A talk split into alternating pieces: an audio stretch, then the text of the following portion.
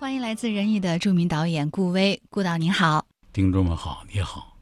今天想和我们的听众朋友分享的是哪一本这个经典书籍呢？我们说要打开您的这个经典书单哈，先抽出哪一本？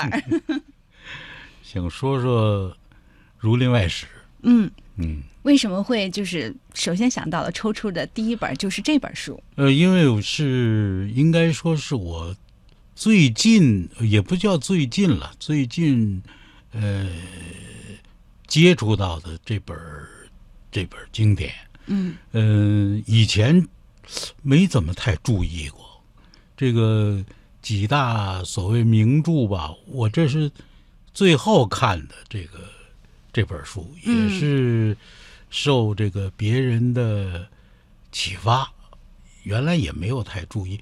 你想，我原来对《儒林外史》的印象，呃，就是这个这个范进中举 是吧？就是这个。中学课本吧，是吧？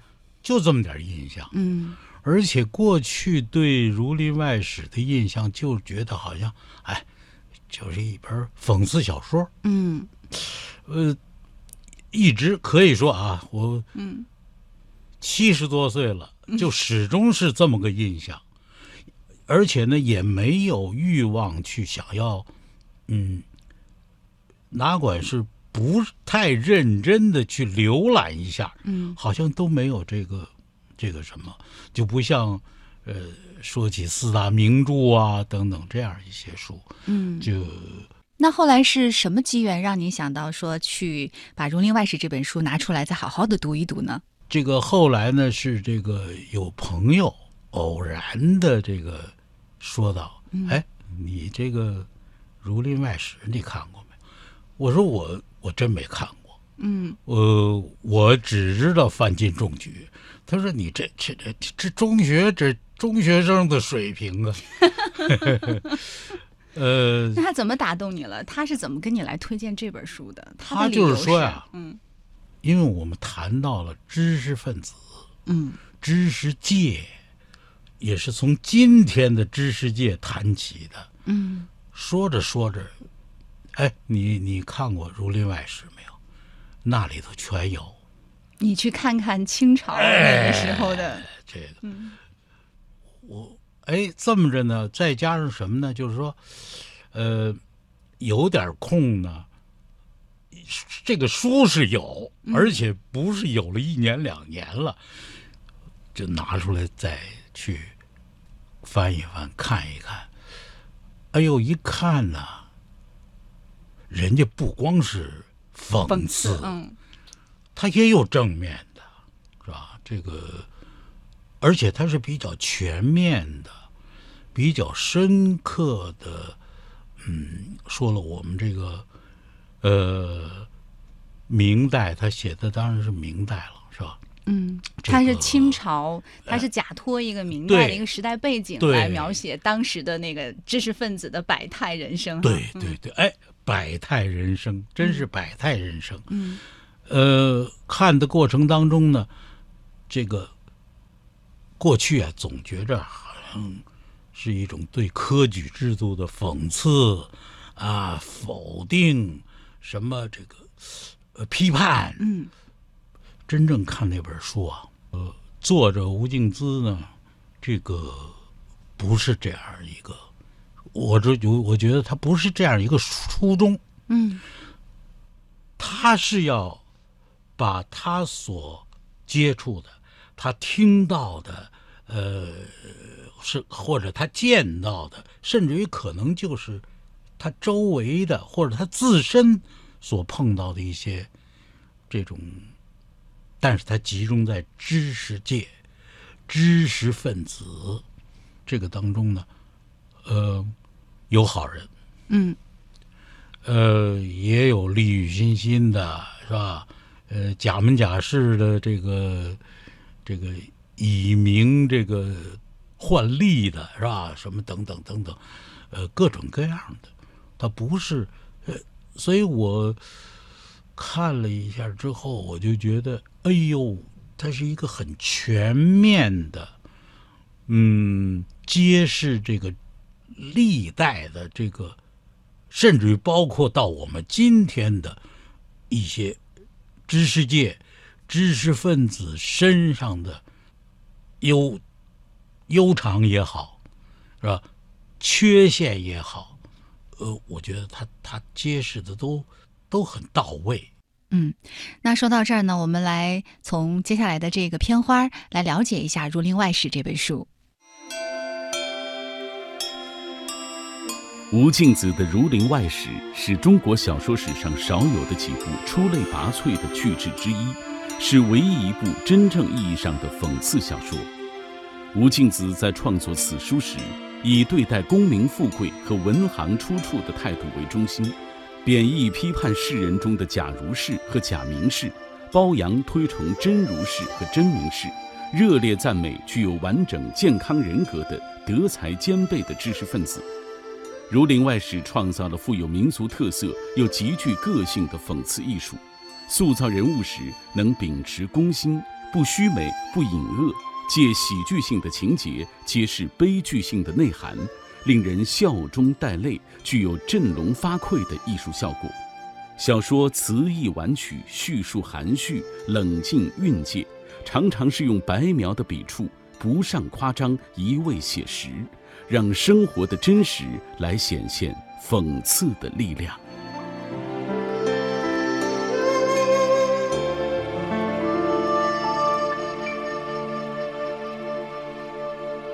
刚才顾威老师已经说了，要从他的书架当中抽出的第一本经典书籍是来自吴敬梓的《儒林外史》。那回到这本书哈，刚才也谈到了，说为什么是这本书？可能跟我们平常人都习惯了的四大名著或者其他的一些非常经典的中国古典文学来比哈，这个《儒林外史》呢是早有远名，但是可能大家都不太会去想说我要读这本书，对，对他的了解也。仅仅是停止在我们那个中学的时候学到的范进中举，嗯，但是我觉得也像呃刚才那个顾伟老师说到的一样哈，你说它是不是一部经典，关键是看它里面有没有一个人物几代之后你还能够记得他。那我觉得《儒林外史》里面有范进这样的一个人。那就说明吴敬梓当时他在创作的时候，他一定就是去投入了很多很多的心思，他去观察当时的这个社会，观察每一个人在这个社会当中他的所思所想，他的命运的轨迹。所以这本书带给您的感受是什么呢？我第一这个感受就是什么呢？《儒林外史》啊，虽然啊，也也有人研究。也不断的有出版，嗯，是吧？什么？但是他怎么就没有像那四大名著啊，嗯，是吧？这个这个那种火爆，是吧？什么？我是觉得啊，这本身就带有某种知识分子的问题，因为什么呢？《儒林外史》是属到知识分子的，因此。有意无意的，知识分子们就不把它作为一种值得推崇、嗯，值得推广或者值得呃这个去渲染的，嗯，这么一种一一本书。那您在看的时候呢？我是会觉得，哎，这些人物有的时候是会会会打到你，会触动到你，还是会让你想到某个人的某个侧面。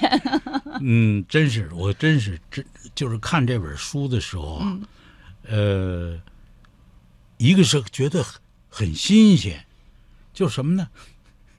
就就像刚才说的，嗯，只知道范进中举，嗯，其他的呀，而且呢，就是说，是带有。不知道咱们受什么影响啊？嗯，带有讽刺性的看待范进中举，我觉得不大辩证。嗯，是吧？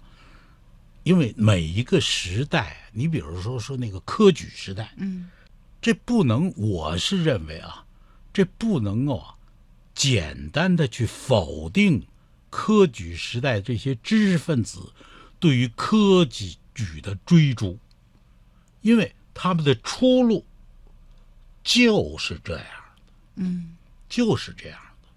所以他这个，你看这个，呃，《儒林外史》里边是吧？咱们老说八股八股是吧？是吧？他本身并没有过多的说八股，说这八股怎怎么写呀？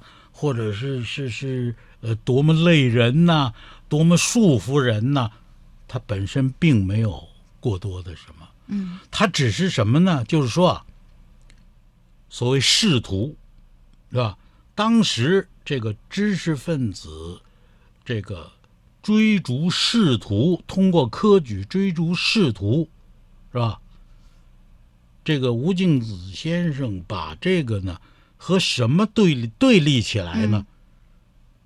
是和不追逐仕途，甚至于不去参加科举，而尽心于什么呢？礼仪呀、诗词歌赋啊，这样一些认为是一种，呃，好像跟这个科举是对嗯，对立的。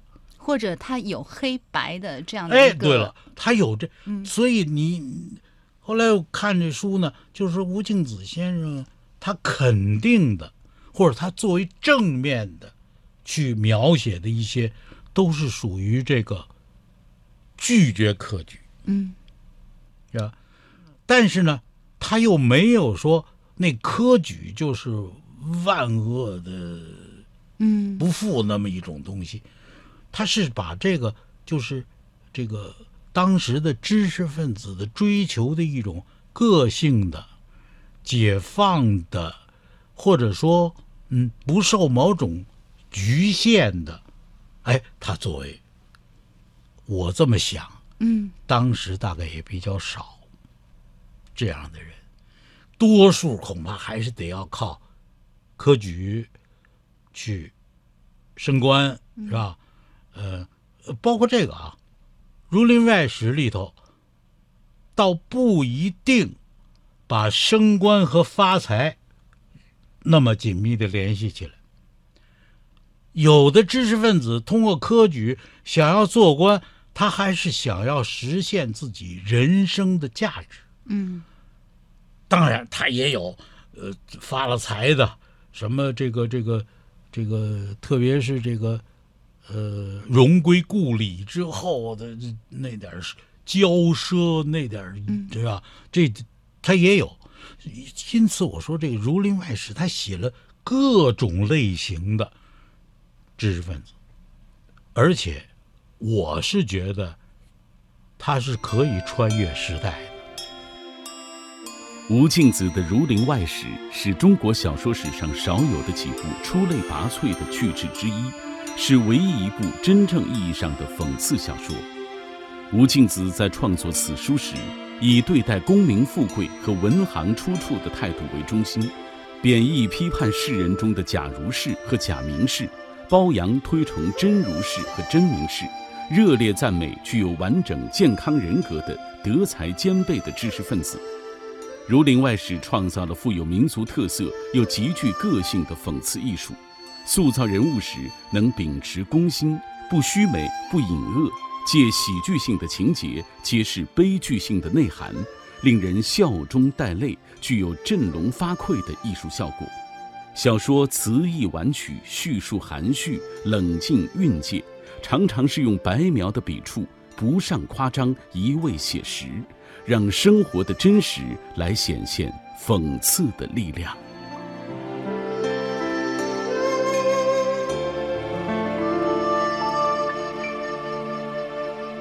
所以，如果我们只是把它当做是讽刺知识分子的一部小说的话，你可能会觉得那我就不看好了。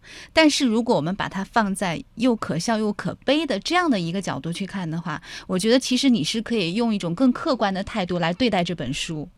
对对嗯对，你说这个很重要，就是很客观的。嗯但是你不要，也不要排除这个知识分子有他的狭隘性。